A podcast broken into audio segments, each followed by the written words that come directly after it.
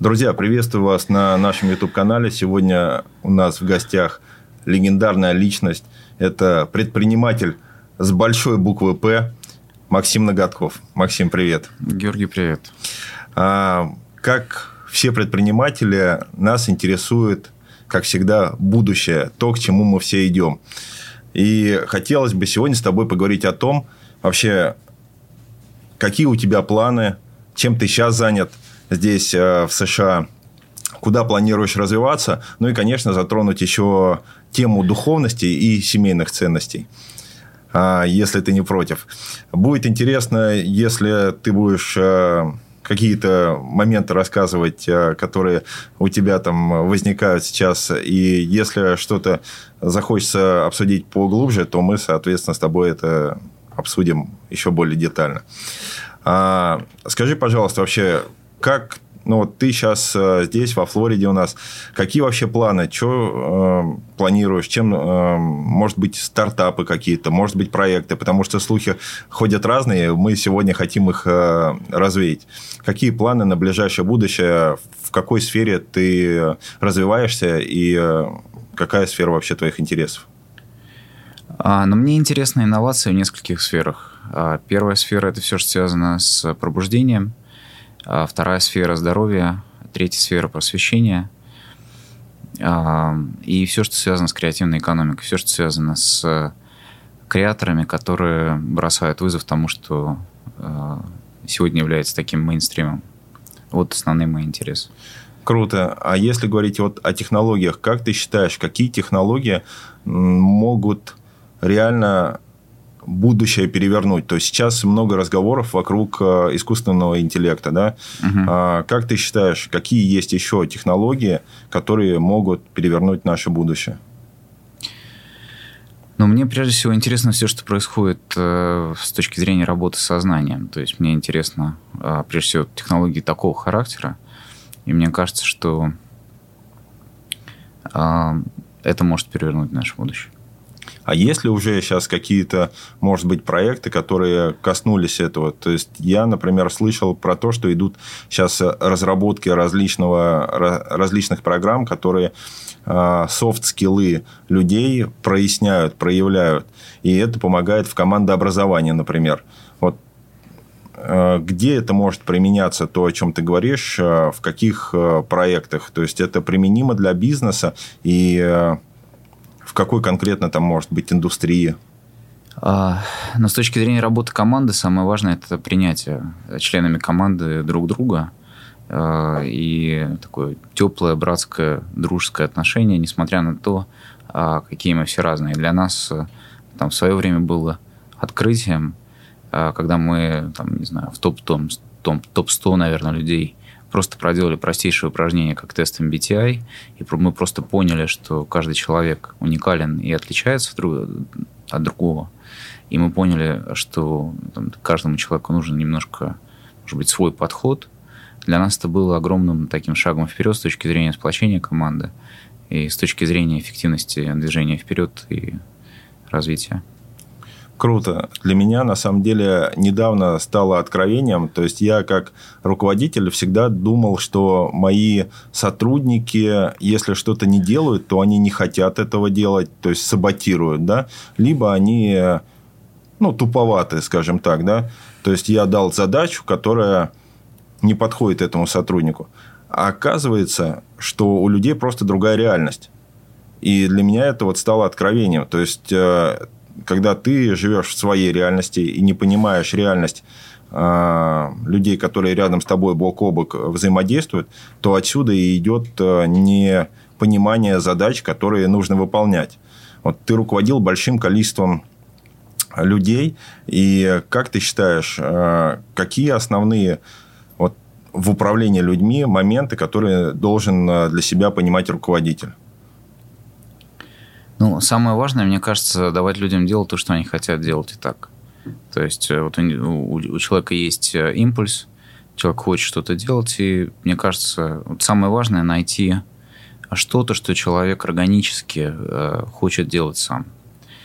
А, там, Клачев в свое время так э, тренировал кошек в цирке, если который просто искал кошек, которые залезают в кастрюлю, любят залезать в кастрюлю, просто дальше уже на базе этого делал э, спектакль и представление. В принципе, в общем, в управлении принцип абсолютно такой же. То есть главное подобрать э, человеку дело, которое он делает сам, сам. Он сам хочет в этом направлении двигаться и развиваться.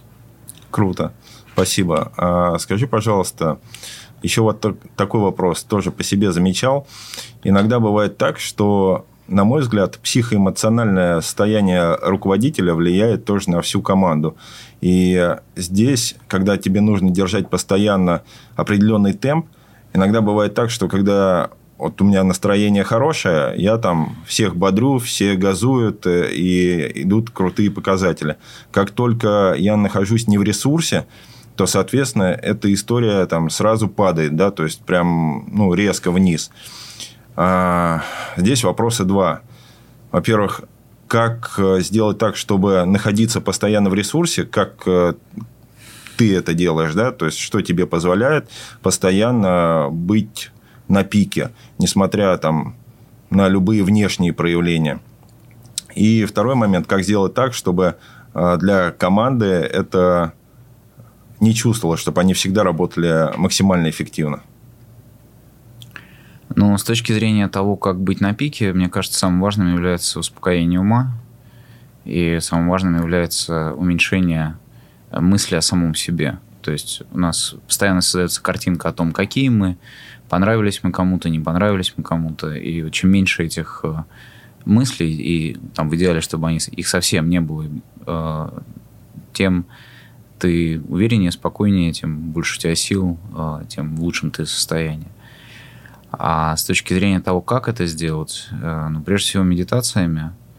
То есть я просто, ну, там, утром обычно по полчаса хотя бы это делаю. Ну, иногда это делаю еще и вечером перед тем, как ложусь спать. А, ну и, в принципе, просто убиранием а, страхов каких-то, беспокойства через то, что я эти страхи проживаю, я иду в опыт, э, в который мне может какое-то страшно идти, но я в него иду, и проходя, после того, как я прохожу его, у меня этот страх э, уменьшается либо уходит. Круто. Правильно ли я тебя понял? То есть борьба со страхом э, зачастую, когда мы понимаем, что у нас есть какие-то варианты, мы их боимся, мы даже до конца не всегда понимаем, чего, нам, чего мы боимся, но нам страшно вот туда идти, потому что там вроде ужасно. А когда вот как ты сейчас сказал, прорабатываешь, что окей, я туда пошел, что со мной случится? Случится вот это. Окей, хорошо. Ну, и когда ты условно это принимаешь у себя в голове, то страх отходит, да, получается? То есть, ты понимаешь, что в самом худшем случае будет вот так. Окей, я к этому готов. И двигаешься дальше. Примерно так, да, это происходит? Ну, страхи убираются опытом. Прежде всего, через опыт. То есть, они не убираются, с моей точки зрения, книжками. Они... Ты проходишь, проходишь, проходишь. И постепенно они отваливаются. Круто. Вот по поводу книжек, кстати, ты сказал. А, все-таки вот сейчас мы обсуждали тоже с ребятами, что такое время, ну или, может быть, мы, как э, люди определенные вышли, которые собрались здесь сейчас в Америке и пытаемся здесь как-то двигаться, действовать, э, какие-то дела делать то у нас есть уже какой-то бэкграунд, мы уже какие-то книжки там прочитали. И сейчас такое состояние, что хочется подумать о чем-то большем, да, вообще, и, возможно, подумать о духовности – это лучше, чем прочитать какую-то там очередную книжку Э, про маркетинг, например, да, или про стратегии.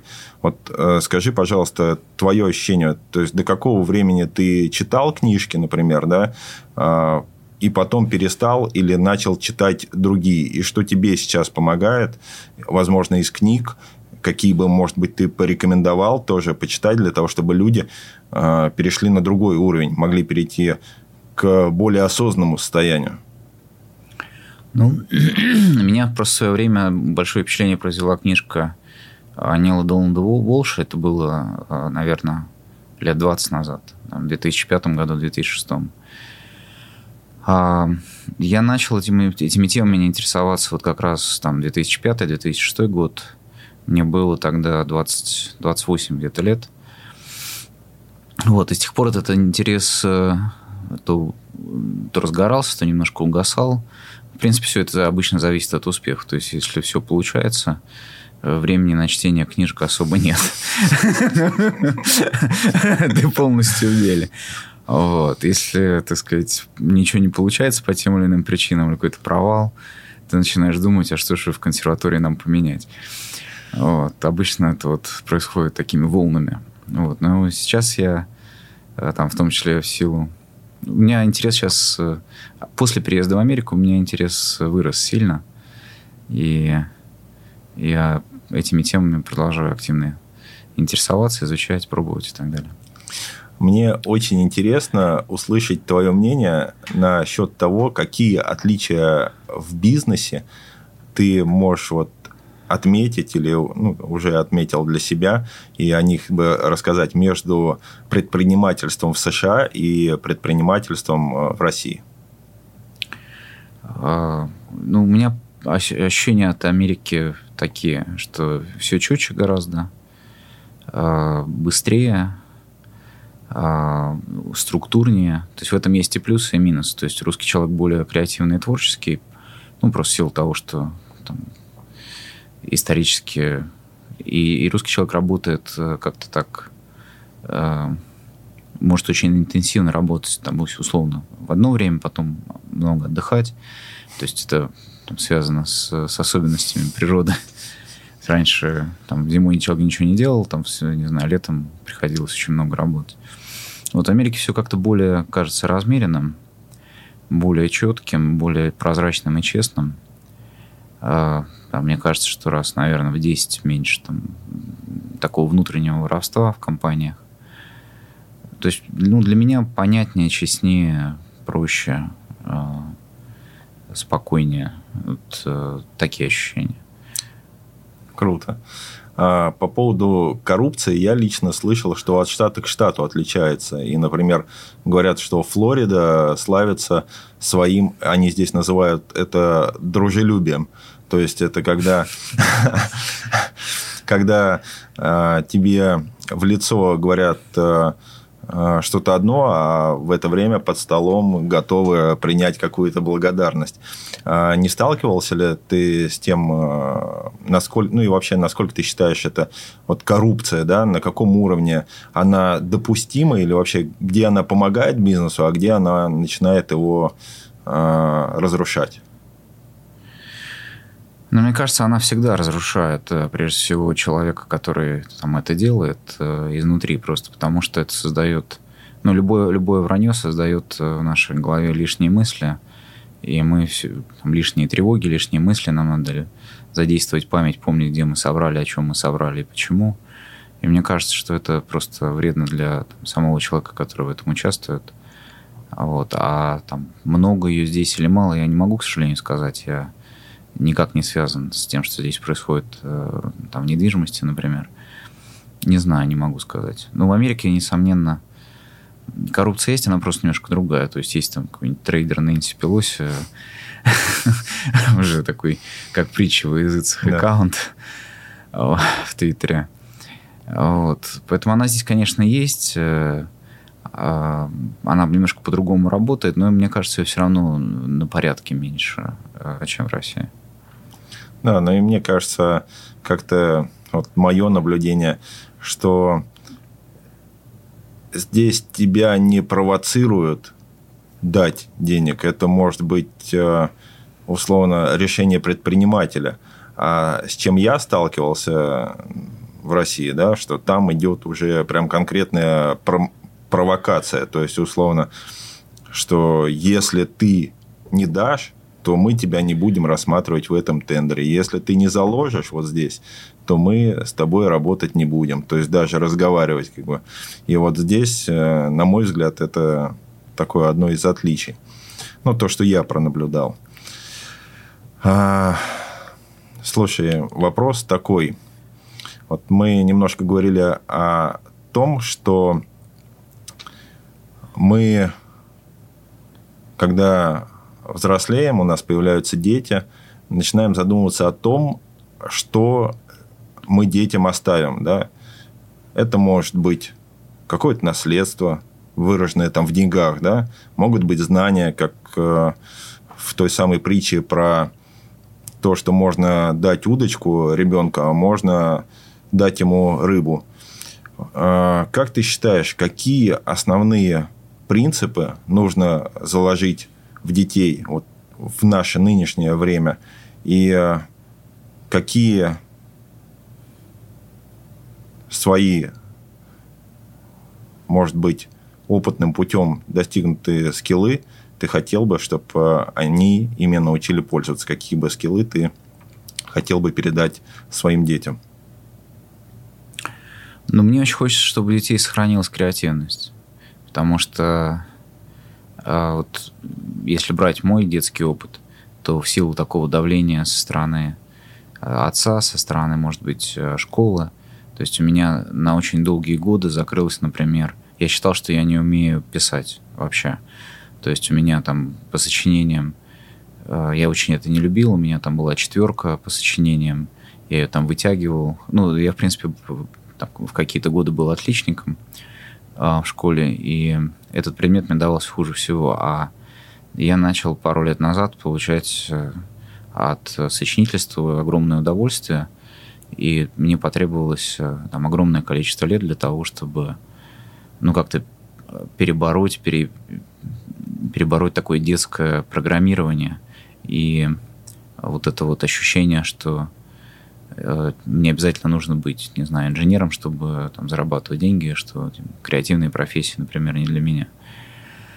Вот, и вообще я позже стал смотреть э, то, что э, Кен Робинсон на YouTube рассказывал про креативность. У детей там, к 12 годам остается 2% креативности от того, что у них есть там в возрасте до 3 лет. То есть мы в каком-то смысле закрываем и спонтанность, и креативность, очень многие качества а, у детей. И мне очень хочется, чтобы этого не происходило. У меня вот, например, младший сын, он там несколько раз убегал из школы, при том, что ему там 6 или 7 лет, потому что то, к чему он привык э, у меня дома, и то, что у него было в школе, например, Саниалс, а, ну, как бы шло полностью в разрез. То есть он э, не чувствовал себя достаточно свободным на тех уроках, которые там проходили. Вот, и нам пришлось поменять школу из-за этого, например. Да, дети, конечно, у меня сейчас младшему сыну чуть больше года, год и два месяца. И я смотрю, насколько действительно мышление интересное. То есть, вот когда говорят, что учитесь у детей, я сейчас на втором ребенке понимаю, э, что учиться действительно многому можно. И хочется действительно это не не закрыть. Потому что когда я вижу, как он быстро развивается, и что сейчас в год там, и два месяца он уже там садится за эту маленькую машинку, рулит на ней, там сам педали нажимает, то есть у него уже гораздо быстро э, новые вот эти нейронные связи создаются, и он э, открыт ко всему новому. И действительно, со временем вижу, что это у взрослых э, закрывается достаточно часто.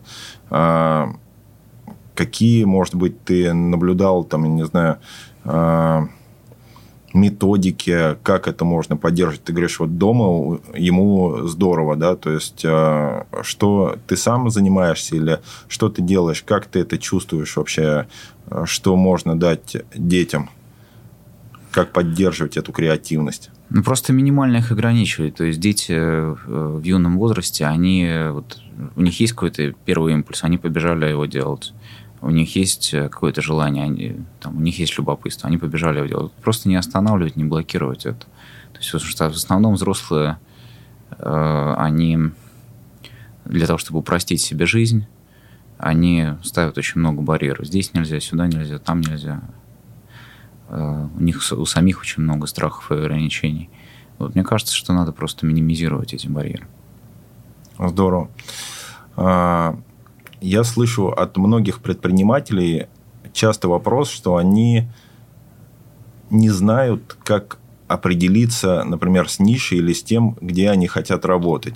Объясню, про что я. То есть, когда мы жили в, э, в России, то мы ну, занимались какими-то бизнесами по накатанной, знаешь, то есть вот начали чем-то заниматься там 10-15 лет назад, ну и вроде пошло-поехало, как бы, да. Угу. И время идет, то есть э, приходят клиенты уже по сарафанному радио, мы дальше там выполняем эти заказы или там, ну, понимаешь, обслуживаем этих клиентов, а потом возникает э, такое состояние, что нам условно 40 плюс, мы занимаемся какой-то работой, от которой не получаем удовольствия. Угу. И э, приезд в Штаты, он здесь такой меняет кардинально для всех что-то в голове, потому что здесь, когда приезжаешь в Штаты, то, как я говорю, приехав сюда, репутация с тобой не приезжает зачастую, как бы, да, ну, получается, что ты для многих здесь новый человек, как бы, да, и все твои там заслуги остаются где-то в прошлом.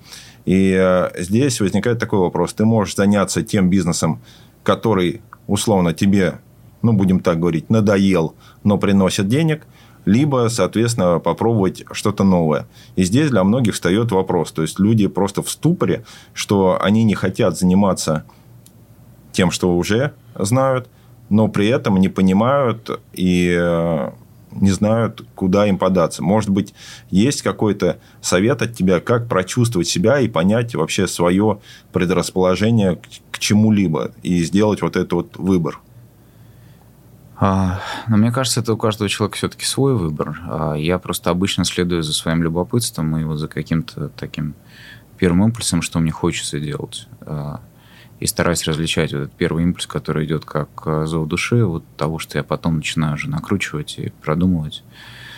То есть мне кажется, что в каком-то смысле наш такой логический ум нам врет, и важно уметь отличать э, интуицию от логики. И интуиция, она очень часто, ее отличие, оно в том, что э, это, во-первых, что-то очень первое, то есть это первый, первый импульс. Во-вторых, он часто неприятный. Ну, то есть неприемлемый, неприятный, uh-huh. то есть вызывает страхи, сопротивление.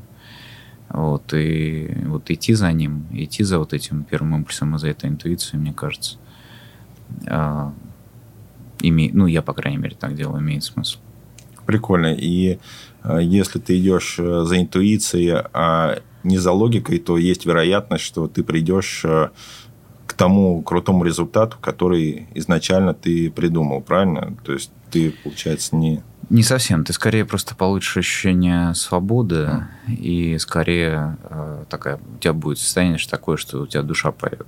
Там приведет это к социальным успехам или нет, это здесь сложно сказать. То есть это не, это, не тот, это не тот путь, когда ты оптимизируешь, там, не знаю, миллионы квартиры, дачи. Да. Вот, если ты хочешь оптимизировать миллионы квартиры, дачи, то э, можно сделать так, как рекомендует это Дэниел Канеман в книжке своей. Там, там думай медленно и, и быстро. То есть есть первый контур, то, что тебе интуиция говорит, и второй уже логика. И ты, ну, так сказать, совмещаешь, стараешься их uh-huh. совместить. Вот, ну, там, с моей точки зрения, это менее интересно, чем просто следовать тупо за интуицией. Круто, спасибо большое.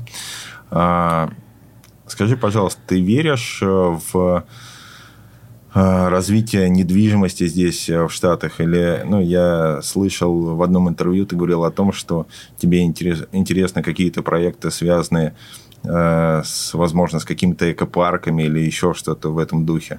У тебя есть мысли в эту сторону? Планируешь что-нибудь такое сделать интересное здесь?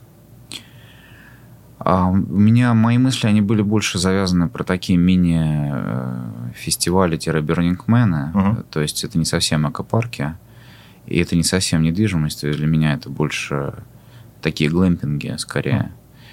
А у меня э, таких немедленных планов это реализовывать сейчас нет. Вот, но проект есть, он лежит э, и ждет своего часа. Понял.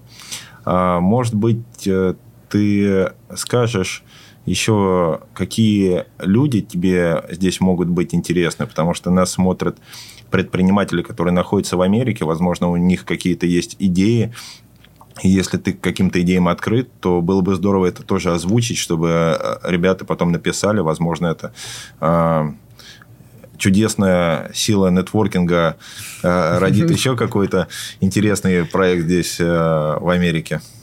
А, мне интересны люди, которые интересуются саморазвитием которые делают проекты в области образования, здоровья, просвещения. Под здоровьем я понимаю холистическое, скорее, здоровье, все, что связано с, с well-being. э, широко. Я с такими людьми с радостью общаюсь, встречаюсь, и иногда что-то из этого получается. Круто. А, скажи, пожалуйста, немножко про бытовые вещи поговорим. Ты вот пожил во Флориде, пока все устраивает, пожил в Калифорнии. Где тебе больше нравится? И как ты считаешь, какой штат для тебя именно и для детей лучше в Америке? А, я выбрал в Майами. Я прожил пять лет в Сан-Франциско, рядом с Сан-Франциско, э, в долине. Я переехал в Майами во время ковида. Сначала просто на месяц. Э, ну, для меня здесь лучше намного, потому что э, я очень люблю купаться. То есть я каждый день, каждый день утром хожу на океан, и у меня какое-то такое ощущение очищения. Мне больше нравится, что здесь э, тепло круглый год. Э, мне больше нравится атмосфера здесь в городе. То есть мне больше нравится, что город совмещает и рабочую э, часть, и, и какой-то, не знаю, танцы, музыку и прочие вещи. Я как-то себя лучше здесь чувствую, чем в долине в Сан-Франциско. Я, в принципе, много поездил.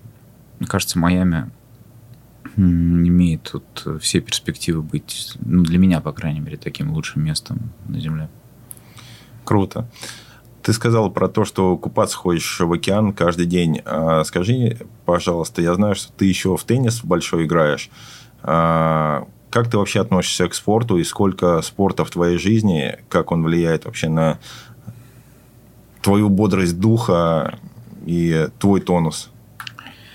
Я когда-то играл в теннис, ну так просто как хобби а, большой. Я не играю сейчас э, большой теннис здесь. А с точки зрения спорта я ходил просто в спортзал. А, вот, ну последний месяц на паузе, там не возникла небольшая проблема со спиной. Вот, а так я просто хожу каждый день, вот там по часику хожу вдоль океана. И ну вот сейчас пока вот такой режим. Но при всем при этом э, это позволяет тебе быть наполненным энергией. И что, что тебе это дает? Это только медитация или есть еще какие-то упражнения, которые ты делаешь? Может быть, есть какие-то, ну, назовем это условно, там, ритуалы. Там, я, например, когда утром просыпаюсь, я выпиваю стакан теплой воды с лимоном и с медом. У меня уже это, знаешь, как, ну, если словом ритуал это можно назвать, как стало ритуалом, да, там, зарядку э, сделать. То, что я уже делаю по привычке. Вот. И меня это все там бодрит, да, тренировки какие-то. Вот духовные практики, ты сказал, медитации, да, ты делаешь э, каждый день по утрам. Что-то еще, что позволяет тебе... Ну, в основном просто это э, вот такая жизнь на, на, на первом импульсе. То есть, когда я, когда я э, чувствую, что там, вот это хочу сделать, вот это хочу сделать, вот это... То есть, у меня скорее Скорее, это просто какой-то... Не знаю, а, просто выбор каких-то, может быть, или типов деятельности, или скорее даже, может быть, вектора и смысла того, что меня влечет. То есть я просто следую за тем, что меня влечет. И мне кажется, вот это оно и дает ощущение и потока, и энергии, и вытягивает.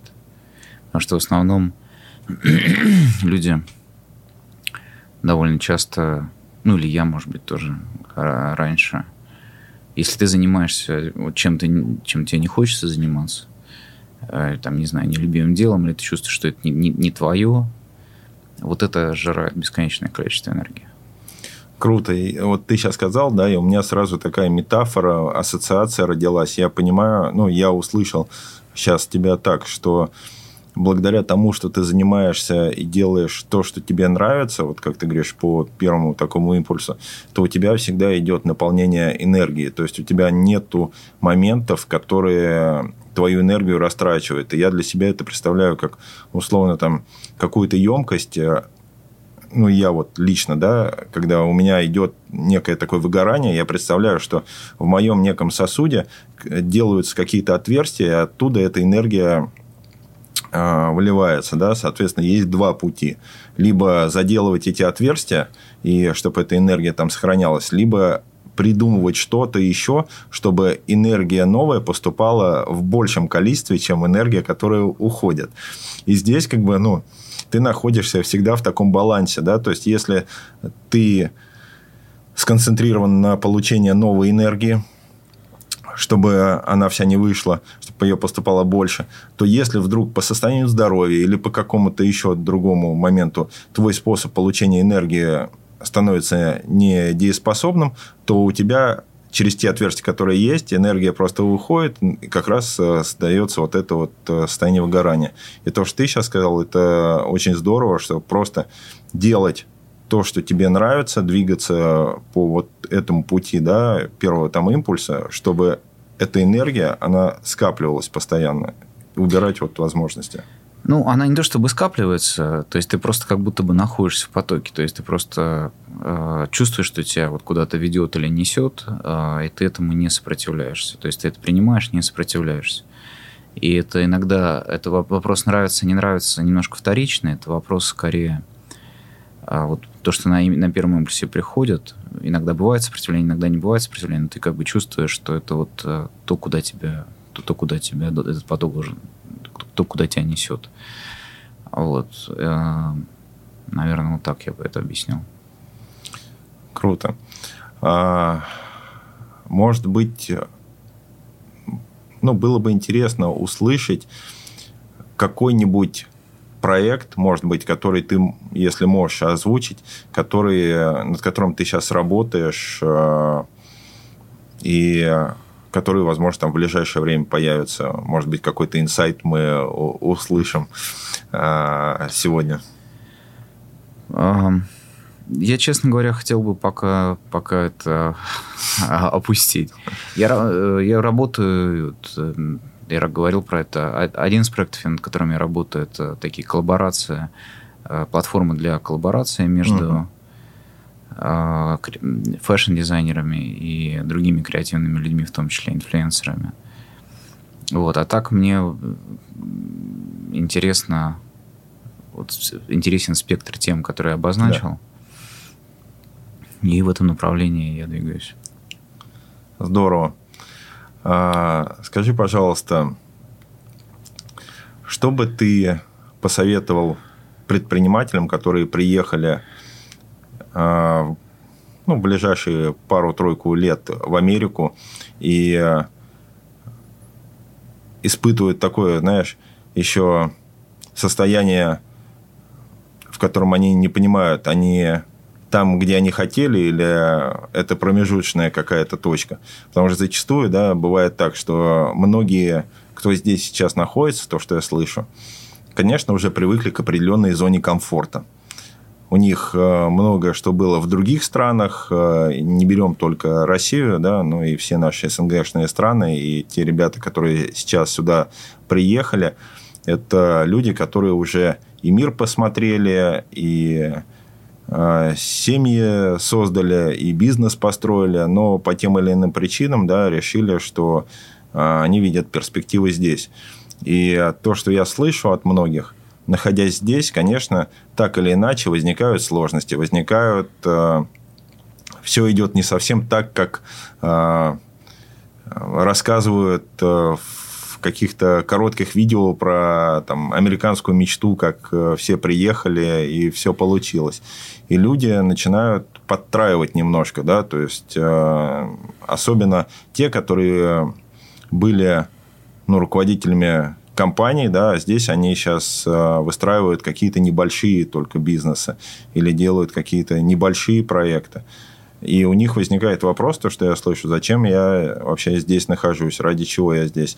И такое впечатление, что они готовы там э, свернуть и там, ну, говорят, я уеду там, ну, не в Россию точно, уеду там в Испанию, да, или там еще куда-то. Но вот хотелось бы твое мнение на этот счет послушать.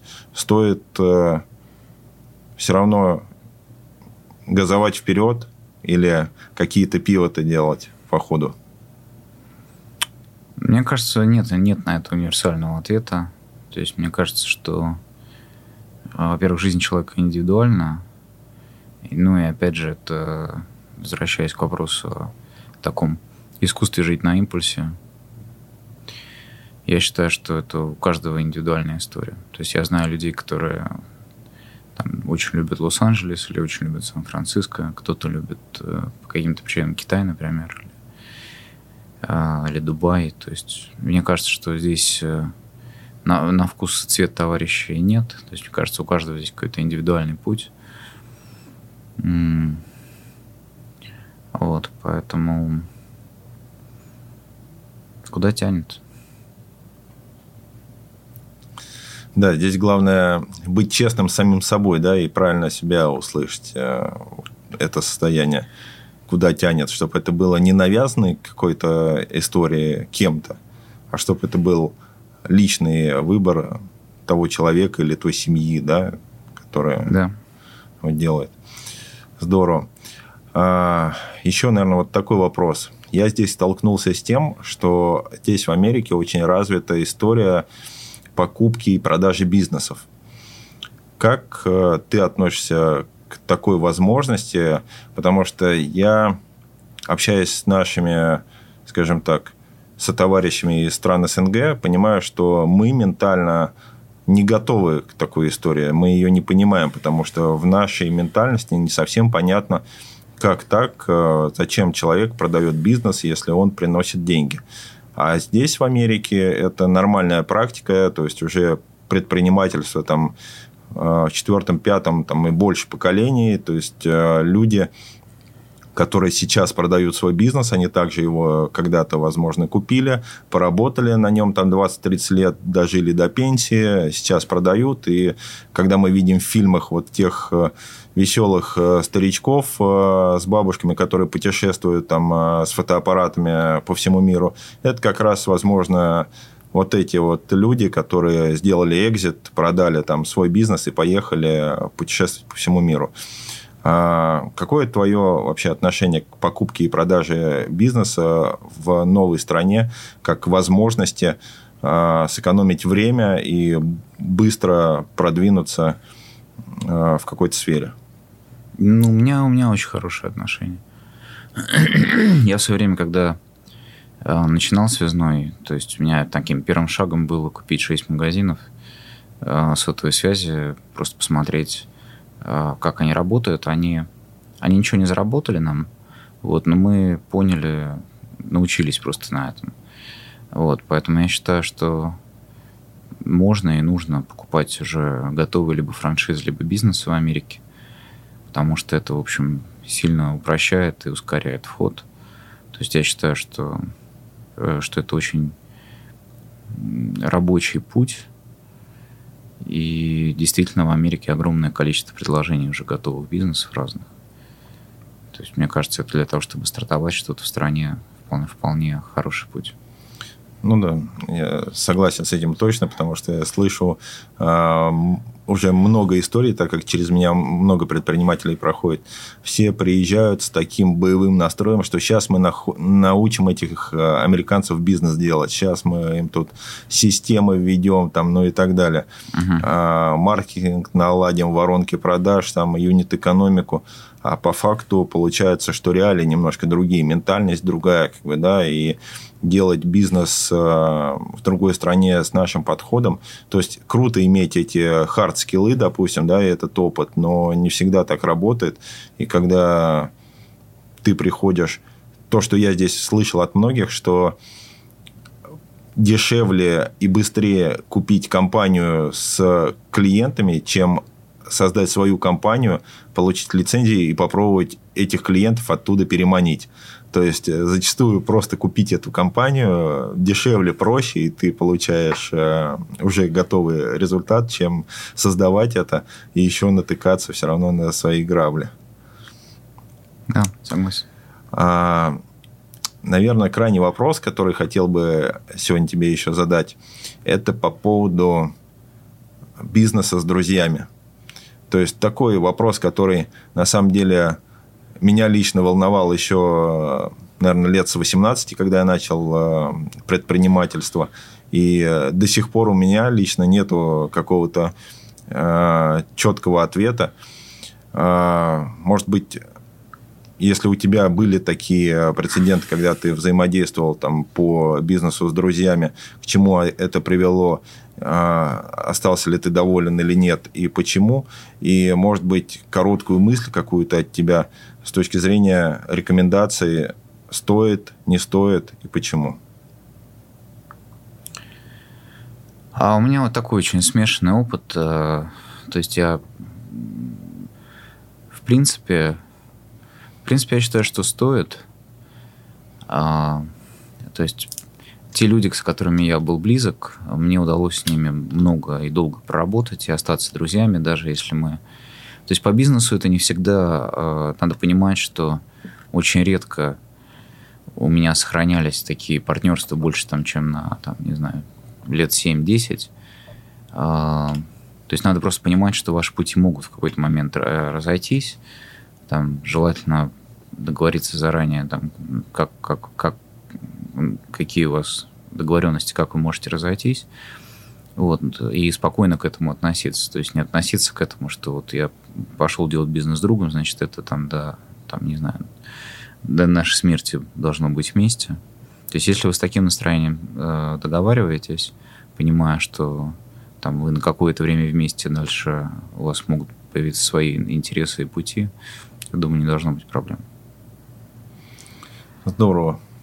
Спасибо большое. Это, я думаю, что для многих э, даст возможность разгадать все-таки этот вопрос. Конечно, если сопоставить все твои ответы, что и реагировать на импульс, и двигаться да, вот за своим какой-то, за интуицией, и опять же планировать то, что это не на всю жизнь, а что это может прекратиться. И основная история, как я тебя услышал, это нужно понимать и быть готовым к тому, что это может закончиться, и вы должны быть готовы к этому и достойно это завершить. И если изначально об этом договорились, то, скорее всего, там это будет как-то цивилизованно. Да? Конечно. Да, потому что часто люди готовы договариваться с кем угодно, только не с близкими людьми. И здесь почему-то вот это вот теряется. То есть проще договориться с кем-то с внешним незнакомым, как бы, да, когда договариваешься с другом или там, я не знаю, в семье, то почему-то возникают какие-то э, дополнительные барьеры. Это правда, да. Ну, требования, наверное, выше. То есть э, к, тебя, к внешним людям нет такого, нет таких требований, как к близкому человеку. Ну да, ожидания. Здесь, наверное, уже какие-то лично по себе могу сказать, обиды, что ли, возникают, то есть какие-то рваные балансы в голове. То есть э, ты, когда ты вроде ничего не считаешь, просто делаешь для человека все от души, там э, максимально много, что ты можешь сделать, ну, по потребностям, да, которые к тебе приходят. И когда у тебя возникает вопрос, ну, условно, там, принеси мне кофе в постель, ну, я, грубо говоря, да, и ты слышишь, ой, у меня там голова болит, то хочется сказать, э, come on. ну, то есть, и здесь начинается вот это вот как раз э, э, история, когда ты думаешь, что я бы никогда так не сказал кому-то, как бы, да, а, как в данной ситуации среагировал, но потому что ты ни для кого столько и не делал, как бы, да, и здесь вот я для себя это объясняю каким-то словом обида. Не знаю, ну, если ты вот, э, может быть, еще про слово обида как-то раскроешь для себя, тоже было бы здорово послушать. Вообще, обиды имеют место в жизни и вообще, э, насколько это хорошо, плохо, как с ними бороться? Ну, вот э, если возвращаться к твоему примеру, то из него выход очень простой, что ты делаешь что-то для человека, во-первых, без ожиданий – а во-вторых, э, с пониманием, что э, ты часть э, чего-то большего, и фактически, там, если тебе этот человек не захотел, не мог, не может что-то вернуть, ну, когда-нибудь, где-нибудь э, к тебе это вернется. А, то есть просто не пытаться получить, вот ты что-то сделал для человека, не пытаться от этого же человека получить это обратно, э, потому что, ну, это может быть по тем или иным причинам невозможно. Ну, или не требует этого и так далее. А с точки зрения обид у меня тоже такое очень простое отношение к этому. А, ну, вот, я не знаю. меня надо очень сильно... То есть я не, я не знаю, что нужно, что должен быть за человек, чтобы он смог меня обидеть. То есть э, вот, ты просто становишься в каком-то смысле прозрачным, и у тебя там все, ну, как бы тебя в какой-то момент становится все меньше и меньше. Тебя сложно за что-либо зацепить. И в этом смысле обиды, они просто не возникают. То есть не на что, ну, некому, некому обижаться э, в каком-то смысле. И, и в этом смысле и некому и не за что прощать, потому что ты просто это как будто бы пропускаешь. То есть ты просто это, ну, как бы не, ну, не пытаешься у тебя нет вот этих мыслей кру- крутящихся про то, какой я, почему я. Это вот обида все от того, что очень много крутящихся мыслей про да. себя. А это просто другой, ну, как бы, там, это, не знаю, проблема или что-то другого человека, что он почему-то там пытается как-то тебе навредить, но это, в общем, его сложность. Ему можно с этим пытаться помочь, но, в принципе, можно просто пройти мимо. Слушай, мне откликается, я прям очень понимаю, о чем ты говоришь. Э, то есть, когда ты все-таки сфокусирован там на своей какой-то истории и держишь фокус на своих каких-то целях, и появляются внешние какие-то факторы, которые там с помощью эмоций или чего-то тебя пытаются там сбить, это могут быть люди, но они находятся в данный, в данный момент в каком-то своем психоэмоциональном состоянии, мы не знаем почему, как бы, да, и дальше уже мне тоже понравилась в какой-то момент такая фраза, которую я услышал, что не нас там обижают, а мы обижаемся, да, и это выбор каждого человека. Либо сейчас взять и сместить фокус отсюда на вот этот вот негатив и взять его в себя, как бы, и начинать там его что-то дальше там мариновать в себе, как бы, да, либо просто там дальше продолжать э, двигаться к своей цели, услышать эту информацию, пропустить через себя, но не, не отвлекаться на нее. Потому что иногда тоже я столкнулся с тем, что выставлять какие-то ну, барьеры, будем так говорить, это тоже не самое эффективное, потому что иногда люди говорят импульсивно, говорят какие-то вещи обидные, но, возможно, в их речи есть какое-то зерно маленькое, но истины, да. И если мы просто ставим вот этот вот экран, mm-hmm. как бы, да, mm-hmm. и не даем возможности даже просто, типа, ты нам что-то говори, а мы тебя там не слышим, все, сказал, погнали дальше, то как раз есть возможность упустить это зерно. А когда мы все-таки пропускаем это через себя, но сохраняем свое внутреннее спокойствие и свое э, намерение по отношению к главной цели, то мы, соответственно, можем и принять полезную информацию, ну и не среагировать на негативную. Как ты считаешь, вот, ну это абсолютно да, правильно, близко, да, абсолютно верно. Здорово. Я предлагаю на этой позитивной ноте завершить наш отличный выпуск. Я хочу тебя а, поблагодарить. Спасибо большое, что нашел время. Для меня это э, и лично очень э, ценно. Я уверен, что для тех, кто посмотрит этот выпуск, э, тоже будет очень много полезной информации. Ну, а мы будем следить за твоим развитием здесь, в США. И если ты захочешь рассказать о каких-то своих новых э, направлениях, то мы всегда будем рады. Спасибо. Спасибо, Спасибо Георгий.